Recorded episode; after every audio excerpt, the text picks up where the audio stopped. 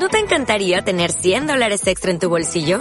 Haz que un experto bilingüe de TurboTax declare tus impuestos para el 31 de marzo y obtén 100 dólares de vuelta al instante. Porque no importa cuáles hayan sido tus logros del año pasado, TurboTax hace que cuenten.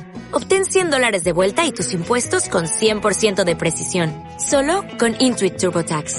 Debes declarar para el 31 de marzo. Crédito solo aplicable al costo de la presentación federal con TurboTax Full Service. Oferta sujeta a cambios o cancelación en cualquier momento.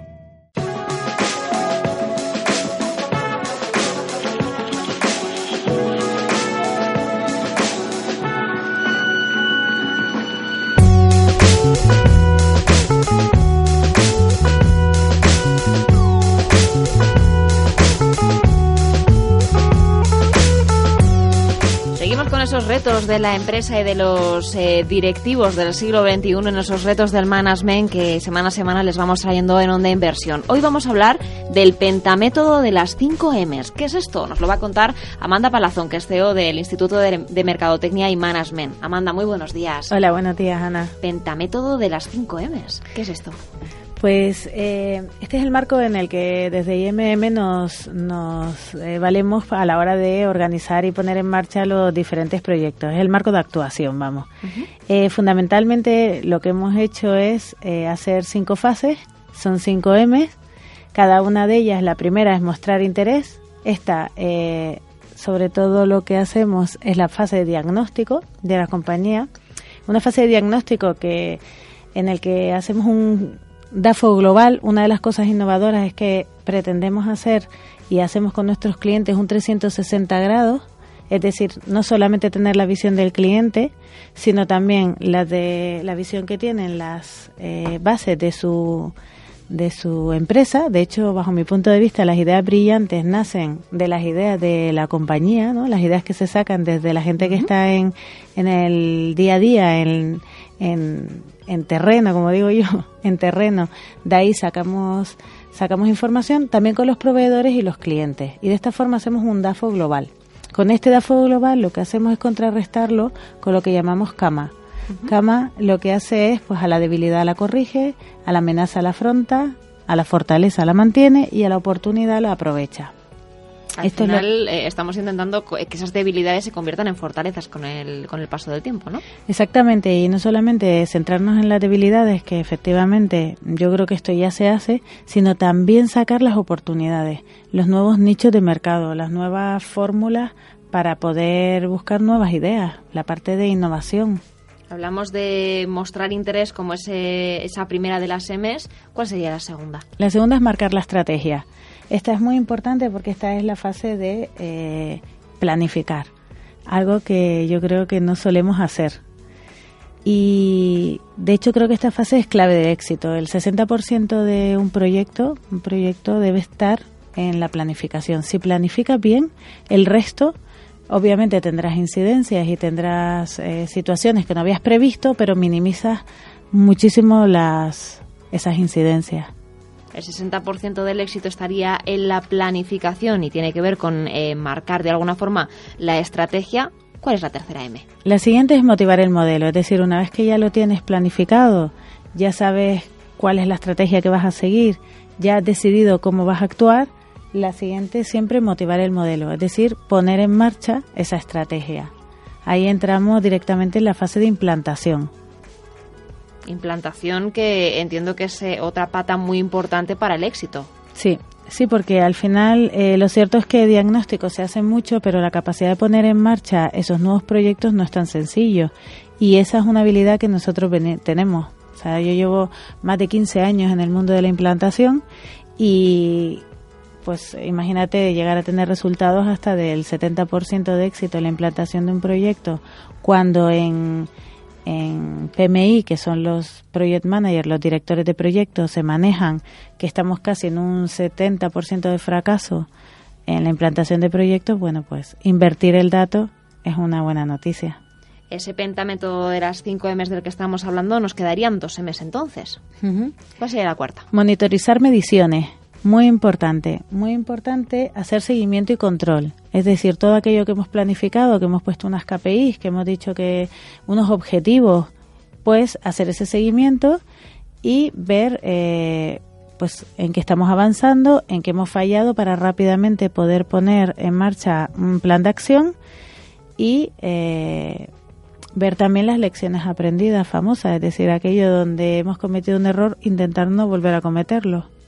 No cometer errores, intentar eh, ver eh, claramente dónde han estado quizá los mayores fallos, monitorizar esos, esos índices que hemos fijado de antemano ¿Y con qué terminaríamos esas cinco M's? Pues una fase que prácticamente no se, no se pone en marcha y es la consolidación.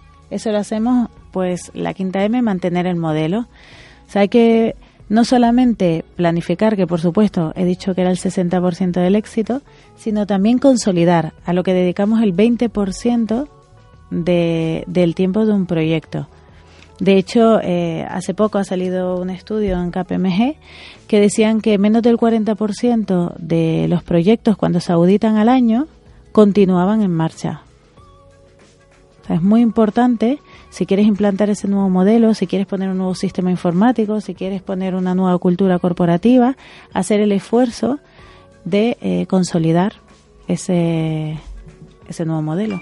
Es que hacer, hay que hacer mucho seguimiento de, de, esos eh, proyectos, intentar buscar ese cambio y esas metodologías que se utilizan para la gestión de, del éxito de los proyectos, para gestión de, ese, eh, esa evolución de, que estamos viendo en las organizaciones. Creo que precisamente vosotros estáis muy enfocados en algo muy interesante que es la gestión del cambio.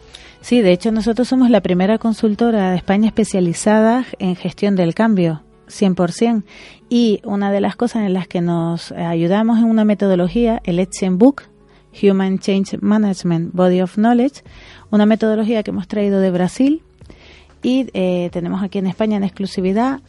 Existe actualmente en 18 países a nivel internacional y es una metodología que nos ha dado muy buen resultado porque toda esa experiencia que ya traíamos del mundo de la implantación nos ha ayudado a estructurarla y la ponemos en marcha a la hora de, iniciar un proyecto de gestión del cambio. Esa gestión del cambio que, es quizá la clave del éxito de los proyectos para el siglo XXI. Desde luego que sí, de hecho ya por fin eh, estamos tomando conciencia de, esto. Una de las cosas que nos permite precisamente el pentamétodo es eh, utilizar todas estas herramientas y todas estas otras metodologías, como es el caso del Let's Book, eh, en los diferentes proyectos al final mantener eh, eh, ese éxito en los proyectos y también creo que tiene, que tiene mucho que ver eh, la creatividad en todos estos nuevos modelos y estas gestiones del cambio. Sí, de las pocas metodologías que hay en el mundo, porque realmente tampoco hay tantas, hay tres metodologías en el mundo reconocidas en, la gestión del cambio, una de ellas es esta Book. Nosotros la escogimos porque unía, por un lado, lo que es el método, el proceso, que es muy importante conocerlo y tenerlo en cuenta, pero incorporaba toda la parte de factor humano y hacía mucho hincapié en la creatividad y la innovación. Cada proyecto es único, cada proyecto hay que tratarlo por diferente y hay que dedicar un tiempo en esa planificación también a la fase de creatividad creatividad, innovación, esa consolidación, ese diagnóstico también para saber desde el punto en el que partimos y a dónde queremos llegar y una cultura organizacional que es eh, también eh, una base importante de vuestro trabajo y que creo que seguiréis profundizando el próximo mes de noviembre.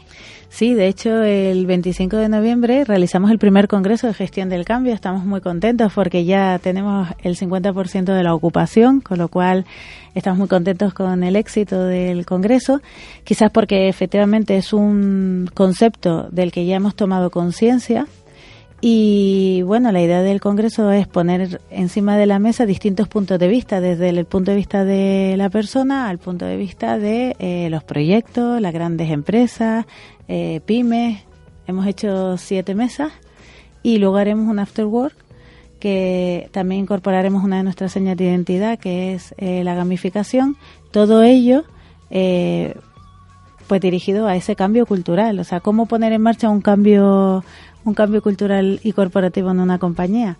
Bueno, pues a través de diferentes metodologías y a través de IED, que es una metodología que vamos a presentar en el Congreso que también hemos traído de Colombia en este caso. Es que además es, es alucinante que, muchos eh, empresarios ¿no? implementan grandes estrategias en sus organizaciones, pero cuando echamos eh, la vista a largo plazo, eso se queda diluido, ¿no? Sí, porque Lo primero es que la gestión del cambio debería estar de la mano prácticamente de la presidencia para poder poner en marcha esas estrategias. Esa es una de las cosas que, en la que estamos evangelizando y más nos cuesta, porque la gestión del cambio tiene que venir desde lo grande, desde la alta dirección. Si no, es muy complicado ponerlo en marcha. Así que, de hecho, el patrocinio eh, es algo que, que está costando mucho, el patrocinio real de los proyectos. Es, es, complejo y más en esta época en donde estamos todos muy justos de, de, todo en general. Amanda, tenemos ese pentamento de las 5 M, ese mostrar interés, marcar la estrategia, motivar el modelo, monitorizar las mediciones y mantener el modelo también para, para ver esa consolidación eh, de la que depende ese 20% del éxito de los proyectos. Muchísimas gracias por explicarnos vuestra metodología. Seguiremos de cerca ese congreso el próximo mes de noviembre, así que cuéntanos todas las novedades en Onda Inversión. De acuerdo, cuando quieras. Gracias.